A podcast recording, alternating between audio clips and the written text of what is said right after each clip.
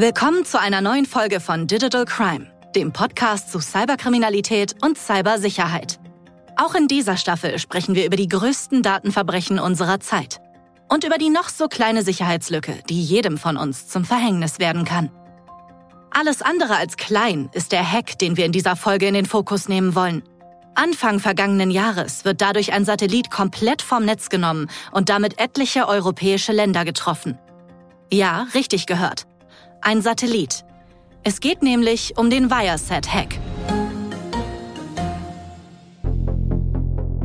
Das eigentliche Hauptziel dieser Cyberattacke ist die Kommunikation des ukrainischen Militärs. Doch wieso wird dafür ausgerechnet ein Satellit ins Visier genommen? Und wie genau konnte er gehackt werden? Immerhin sind Satelliten teilweise über 36.000 Kilometer von der Erde entfernt. Einblicke in den Fall gibt uns Clémence Poirier vom European Space Policy Institute. Sie hat den Viasat-Hack im Detail untersucht. Ein paar Monate nach dem Angriff waren immer noch Tausende von KundInnen ohne Internetanschluss. Es hatte also wirklich einige Folgen. Außerdem spreche ich mit Piotr Wesolowski. Der Manager im Bereich Technology und Innovation bei der Telekom ist Experte auf dem Gebiet der Satellitenkommunikation. Ihr kennt ihn bereits aus der Folge über den Abschuss des Stratosphärenballons. Kommunikationssatelliten sind schon sehr wichtig in unterschiedlichen Bereichen.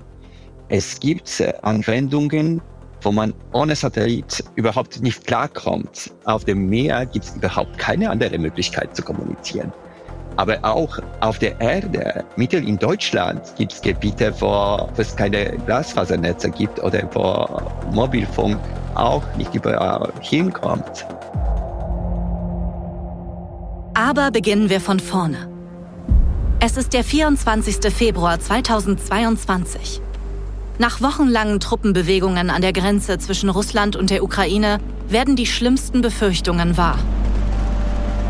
Obwohl Russland seit Wochen von einer groß angelegten Militärübung spricht, rollen etliche Panzer über die Landesgrenze hinweg in die Ukraine. Auch Kampfjets und Helikopter dringen in den Luftraum ein. Landesweit heulen die Sirenen. Die Nachrichten überschlagen sich. Parallel zum Kriegsbeginn wird das Land von mehreren Cyberattacken getroffen. Deren Ziel? Das Stören von militärischen Kommunikationskanälen. So gerät schließlich auch ein Satellitenbetreiber ins Fadenkreuz der russischen Hackerinnen. Clémence Poirier vom European Space Policy Institute hat sich eindringlich mit dem Ukraine-Krieg aus Cybersecurity-Perspektive befasst.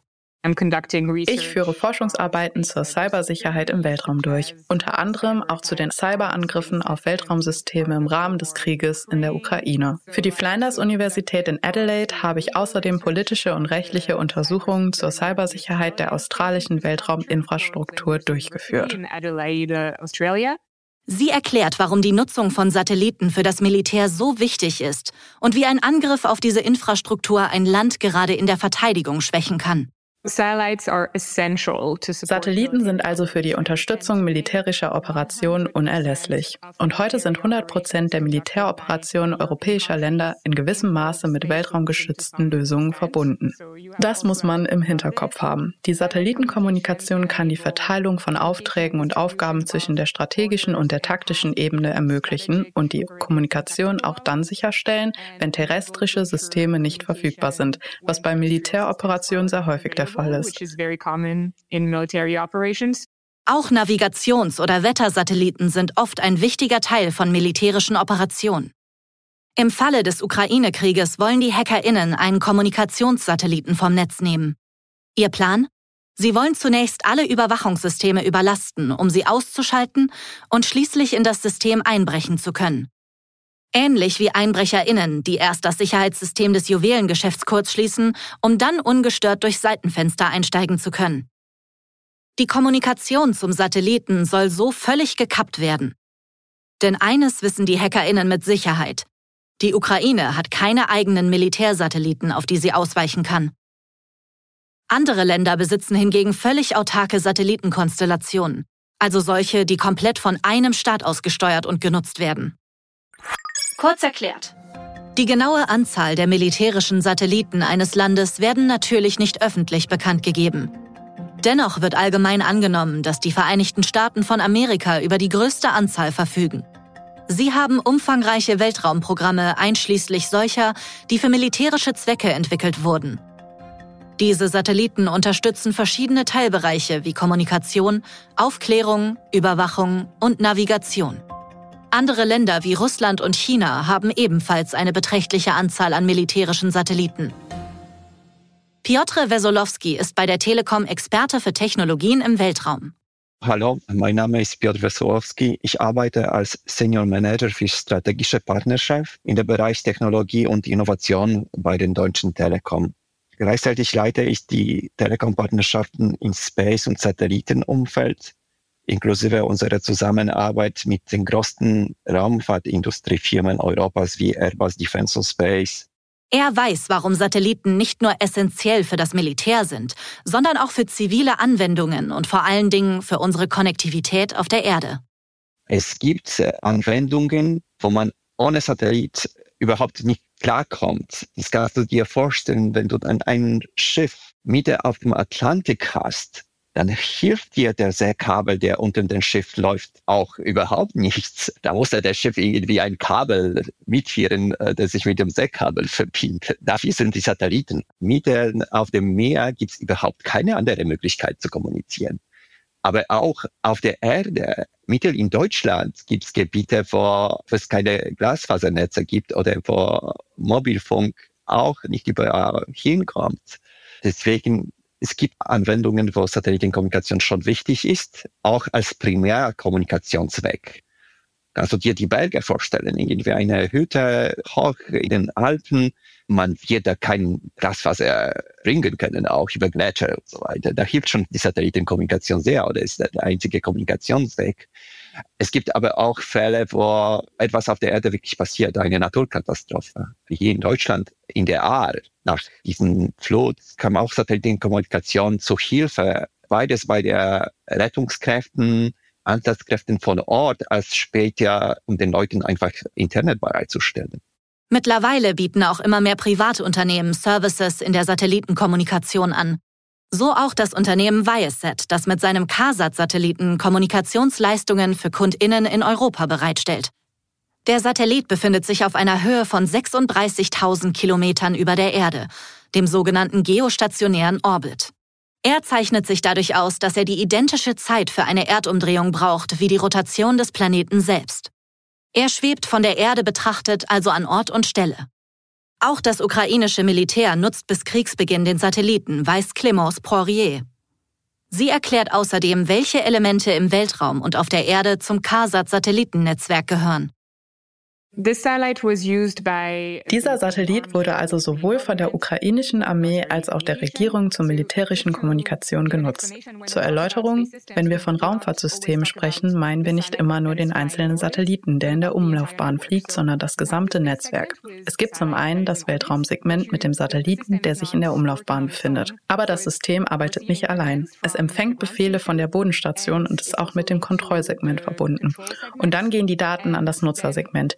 Die Internetmodems dort sind vergleichbar mit den Geräten, die man auch zu Hause für die Internetverbindung hat. Das gesamte Netzwerk zwischen Satelliten, Bodenstationen und Internetmodems ist auch den russischen HackerInnen bekannt. Als die Welt schockiert auf den Einmarsch der russischen Truppen in der Ukraine schaut, beginnt die groß angelegte Cyberattacke gegen Viasat.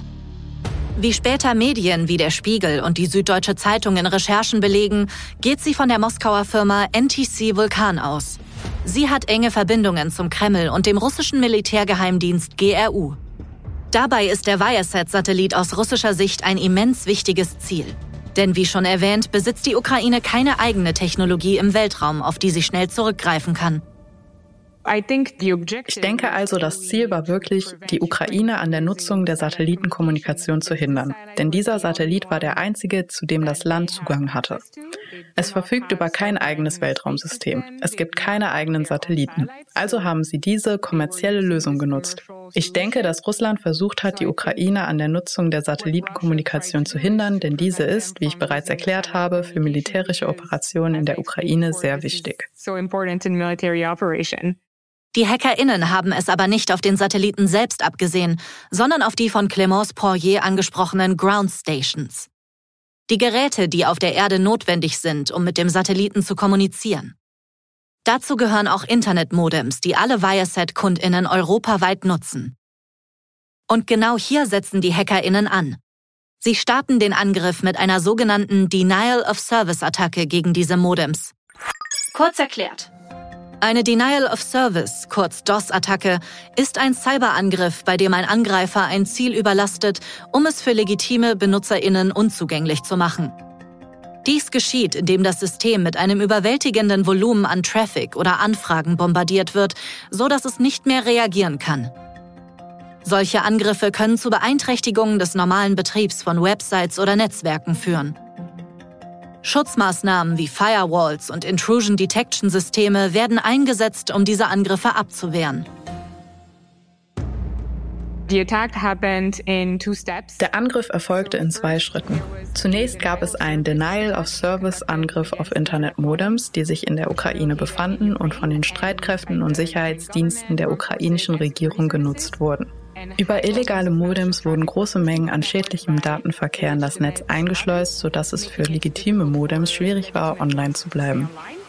In einem zweiten Schritt drang der Angreifer in ein bodengestütztes Netzwerk ein, indem er eine Fehlkonfiguration einer VPN-Appliance sprengte, die es ihm ermöglichte, Fernzugriff auf das Verwaltungssegment des Netzwerks zu erhalten. Nachdem dieser Zugangspunkt kompromittiert wurde, drang er tiefer in das Netzwerk ein und erreichte ein bestimmtes Segment, das für die Verwaltung und den Betrieb des Netzwerks verwendet wurde. Der Angreifer erlangte die Kontrolle über das Verwaltungssegment, führte Befehle aus und lud eine Wiper-Malware in das Nutzermodem hoch. Diese löschte die Festplatte des Internetmodems, trennte es vom Netzwerk und machte es unbrauchbar. Die Folge? Der KASAT-Satellit kann nicht mehr mit den Modems am Boden kommunizieren. Dazu gehören auch die Modems, die das ukrainische Militär nutzt. Ist durch den Hack also auch der Satellit selbst betroffen? Oder ist das gar nicht möglich? Es ist schon möglich, einen Satelliten im Weltraum zu hacken. Es gibt da einen Satz, der mir sehr gut gefällt. Er stammt von einem Universitätsprofessor namens PJ Blount. Er sagt, dass Satelliten nur ein Teil des Internets der Dinge sind. Sie sind also nur ein weiteres vernetztes Objekt und werden zunehmend digitalisiert. Sie sind mittlerweile mit vielen Softwarekomponenten ausgestattet, mit vielen softwaredefinierten Funkgeräten. Manchmal sind sie mit dem IP-Protokoll verbunden. Man kann sie also durchaus hacken. Aber auch wenn sie zugänglich sind, bleibt es schwierig. Es ist also durchaus möglich, einen Satelliten in der Umlaufbahn zu hacken, auch wenn die Angriffe normalerweise auf die Bodenstation und das Nutzersegment abzielen. Ein solcher Ausfall wäre sowohl für die Ukraine als auch für Viasat verheerend. Doch der Betreiber kann schnell bestätigen. Der Satellit im Orbit funktioniert weiterhin wie gewohnt. Von dem Hack sind nur die Modems am Boden betroffen. Sie können weder Signale senden noch empfangen. Somit ist aber auch der Satellit nutzlos. Ein Rückschlag für das ukrainische Militär, das besonders in den ersten Tagen des Krieges auf eine lückenlose Kommunikation angewiesen ist. Die Nachrichten zum Krieg überschlagen sich. In ihnen gehen die Schlagzeilen zum Hack unter. Dessen Auswirkungen erstrecken sich aber auch auf andere europäische Länder. Satellitenhack führt zu Mobilfunkstörungen in mehreren europäischen Ländern. Windräder außer Kontrolle. Rund 3000 von ihnen schalten in Autopilotmodus. Wireset-Störung. Auch US-Militär betroffen. Es gab also einen Dominoeffekt in ganz Europa. So waren etwa 9000 Abonnentinnen von Nordune, einer Tochtergesellschaft des französischen Telekommunikationsunternehmens Orange, betroffen, weil sie auf dieses Netz angewiesen waren. Ein Drittel der 4000 Abonnentinnen von Big Blue, einer Tochtergesellschaft von Eutelsat, waren in Deutschland, Frankreich, Ungarn, Griechenland, Italien und Polen betroffen. Unglaublich. Weil die Kommunikation zu einem einzigen Satelliten ausfällt, sind Tausende von KundInnen nicht mehr im Netz. Ein Albtraum-Szenario, das mit dem Viasat-Hack zur Wirklichkeit wird. Währenddessen gibt das ukrainische Militär eine Teilentwarnung. Der Satellit dient ihnen hauptsächlich als Backup. Die eigentliche Kommunikation sei nur wenig bis gar nicht gestört. Trotzdem bleibt die Sorge eines Komplettausfalls, denn Russland greift auch am Boden immer mehr kritische Infrastruktur an. Zwei Tage später, am 26. Februar 2022, setzt der ukrainische Minister für digitale Transformation Mikhail Fedorov folgenden Tweet ab. Et Elon Musk, während du versuchst, den Mars zu kolonisieren, versucht Russland die Ukraine zu besetzen. Während deine Raketen erfolgreich wieder auf der Erde landen, treffen russische Raketen auf ukrainische Zivilisten. Wir bitten dich, Starlink-Modems zur Verfügung zu stellen. Der Tweet landet schnell in den Trends und wird von etlichen UserInnen, besonders aus der Space Community, retweetet. Und zwar erfolgreich. Noch am gleichen Tag antwortet Musk. Der Starlink-Service ist nun aktiv in der Ukraine. Mehr Antennen und Modems sind auf dem Weg. Kurz erklärt. Starlink ist ein Projekt des Unternehmens SpaceX, das von Elon Musk gegründet wurde. Das Ziel besteht darin, ein globales Satellitennetzwerk aufzubauen, das Internetdienste auf der ganzen Welt bereitstellen kann. Das Netzwerk besteht aus Tausenden von kleinen Satelliten, die in niedrigen Umlaufbahnen um die Erde kreisen. Dadurch kann Starlink eine geringe Latenzzeit, also Verzögerung, und eine hohe Bandbreite bieten. Die Satelliten kommunizieren sowohl miteinander als auch mit Bodenstationen. Alle NutzerInnen benötigen eine Empfangsantenne, die als Starlink Terminal bezeichnet wird, um das Internet nutzen zu können. Die Hilfe kommt zum richtigen Zeitpunkt, denn mittlerweile steht fest, die Modems von Viasat sind nach dem Hack komplett unbrauchbar und müssen für alle NutzerInnen ersetzt werden. Für das Unternehmen ein fast unmögliches Unterfangen.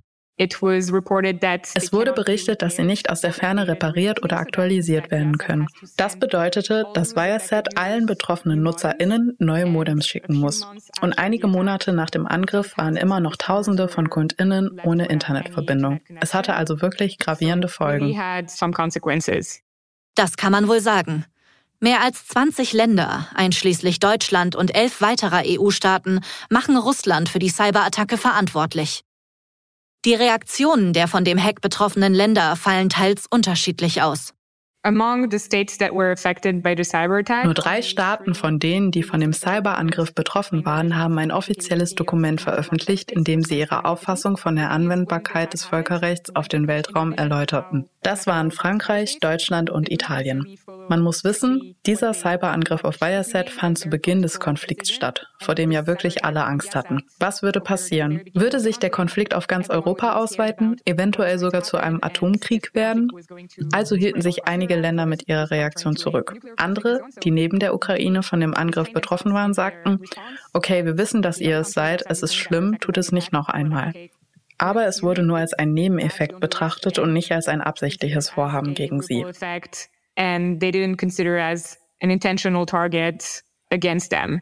Bleibt die Frage, was hätte man aus juristischer Sicht tun können?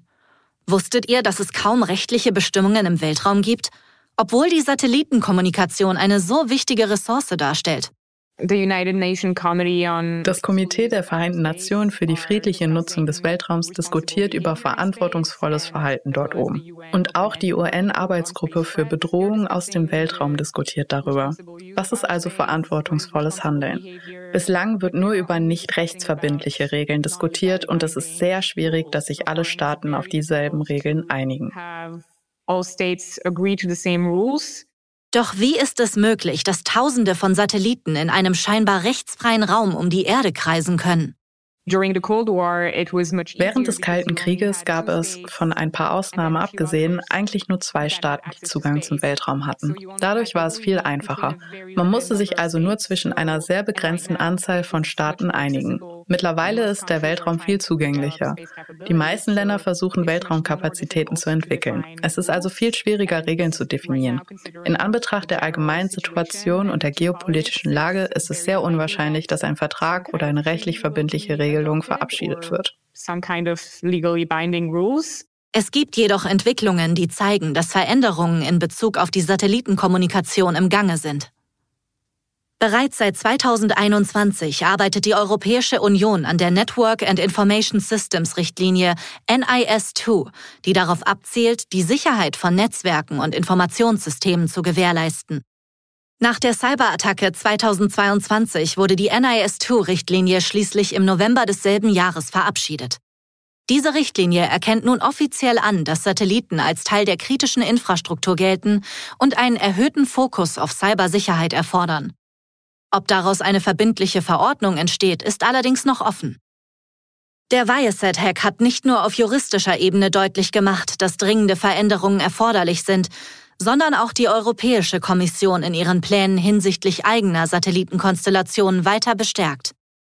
Das Projekt mit dem Namen Iris-2 strebt ab 2027 an, eine vollständig unabhängige Kommunikationsinfrastruktur außerhalb der EU zu schaffen, und das ohne die Einflussnahme von Drittstaaten. Ihr Hauptziel? Sichere Kommunikationskanäle etablieren und eine zuverlässige Konnektivität garantieren. Die europäische Telekommunikationsbranche einschließlich Unternehmen wie der Telekom hat bereits Interesse bekundet und sich als potenzieller Partner für die Umsetzung von Iris2 beworben. Für Piotr Wesolowski stellt die Initiative einen bedeutenden Schritt dar, um die Souveränität der Europäischen Union in der Satellitenkommunikation zu stärken.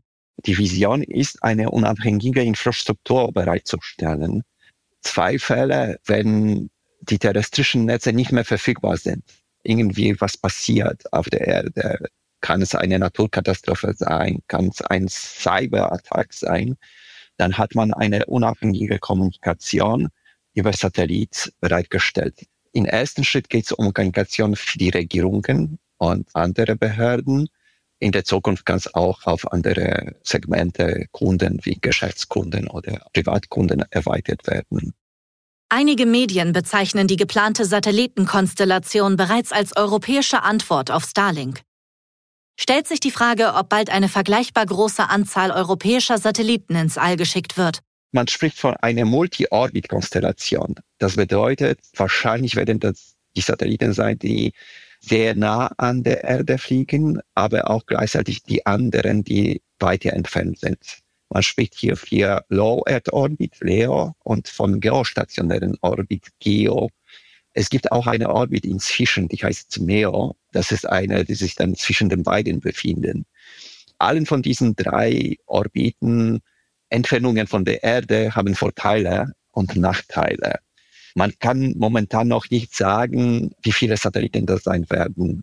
Eine geplante Satellitenkonstellation von Iris-2 und ein künftiges Starlink-Netzwerk von über 30.000 Satelliten?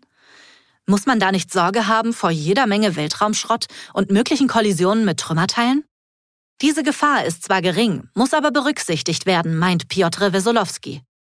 Es gibt viel Raum im Weltraum, das muss man sagen. Wenn die Satelliten sich dann um ein paar Meter kreuzen, theoretisch muss es reichen, damit die nicht kollidieren. Und das sind Hunderte und Tausende von Kilometern an dem Raum. Nur, das ist momentan alles wenig koordiniert. Es ist schon unglaublich, wenn du dann einen neuen Satelliten raufbringst, zum Beispiel zu geostationären Orbit, musst du dann über allen anderen Schichten von Satelliten dann durchkreuzen mit dem Satellit. Natürlich ist die Wahrscheinlichkeit, dass etwas korrigiert, sehr, sehr, sehr niedrig. Aber die ist nicht gleich null. Also es kann passieren, dass dann zu einer Kollision kommt. Eine Koordination wäre schon wichtig. Soweit ich weiß, es gibt aber noch keinen systematischen Ansatz für die Koordination. Es wird deutlich, in Krisensituationen ist es nicht nur wichtig, ein autarkes Satellitensystem zu haben, sondern es auch gegenüber Dritten sicher zu machen. Obwohl im ukrainischen Fall die sogenannten Ground Stations, also die Modems und Empfänger am Boden, gehackt wurden, betont Clémence Poirier, dass der Schwerpunkt für Sicherheitsmaßnahmen im Weltraum selber liegt. Sie konzentrieren sich darauf, den Satelliten selbst zu sichern, da man keinen direkten Zugang zu ihm hat. Im Gegensatz zu einem normalen Computer auf der Erde. Den kann man ausstecken und die Hardware austauschen. Man kann ihn reparieren. Das ist bei einem Satelliten in der Umlaufbahn nicht der Fall.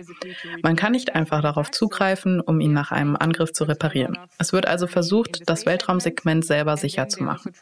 Außerdem versucht man, die Bodenstation und das Nutzersegment zu schützen.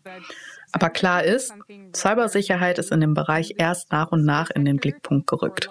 Lange Zeit wurde sie ein wenig übersehen. Es gab den Mythos, dass niemand versuchen würde, einen Satelliten zu hacken. Dass Militärsatelliten verschlüsselt und nicht hackbar wären. Dass Satelliten einfach zu weit von der Erde entfernt wären, um gehackt zu werden. Okay, jetzt wissen wir, dass das nicht der Fall ist. Sicherheit steht auch bei Iris2 an oberster Stelle und wird auf allen Ebenen konsequent berücksichtigt.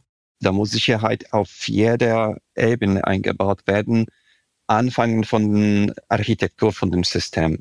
Das ist jetzt hier besonders wichtig. Die Rolle spielen auch Sachen wie Quantumverschlüsselung für diese Kommunikation. Wie verschlüsselt man die Kommunikation, dass die dann äh, wirklich 100% sicher ist? 100% vielleicht gibt's nie, aber eine der wichtigsten Gefahren überhaupt ist dann die Codes, die geknackt werden. Das können wir auch schon vor dem Zweiten Weltkrieg mit Enigma und Sie uns sicherlich erinnern. Das ist der große Albtraum, wenn die Kommunikation mir gelesen wird. Und das muss vermieden werden. Insgesamt zeigt der Viasat-Hack die enorme Bedeutung einer zuverlässigen und sicheren Kommunikationsinfrastruktur. Außerdem zeigt er, wie notwendig es ist, kommerzielle Dienste im Weltraum gegen Cyberattacken zu schützen, gerade wenn sie zur kritischen Infrastruktur eines Landes gehören. Eine neue EU-Richtlinie und die geplante Satellitenkonstellation IRIS-2 sind bereits erste Schritte, um mehr Sicherheit im Weltraum zu gewährleisten. Fakt ist, der Viasat-Hack traf nicht nur das ukrainische Militär, sondern auch alle anderen NutzerInnen des Netzwerks – darunter auch Mobilfunkbetreiber. Ziel der Attacke war nicht der Satellit selber, sondern die Internetmodems am Boden. Diese mussten in der Folge von Viasat ausgetauscht werden. Der Fall zeigt, welchen Stellenwert Weltraumtechnologien in der modernen Kriegsführung haben und dass sie oft nicht ausreichend geschützt sind. Juristisch betrachtet besteht der größte Teil des Weltraumrechts aus nicht rechtsverbindlichen Maßnahmen. Zum besseren Schutz soll ab 2027 der Aufbau der europäischen Satellitenkonstellation IRIS-2 beginnen. Ziel ist ein autarkes Netzwerk von Satelliten für europäische Regierungen und die Wirtschaft. Mehr Informationen findest du wie immer in den Show Notes. Wenn dir die Folge gefallen hat, dann abonniere Digital Crime, um keine der weiteren Folgen zu verpassen. Und lass uns doch eine Bewertung da. In zwei Wochen geben wir euch in unserer Kompaktfolge ein Update zum Düsseldorfer Krankenhaus-Hack. Bis zum nächsten Mal.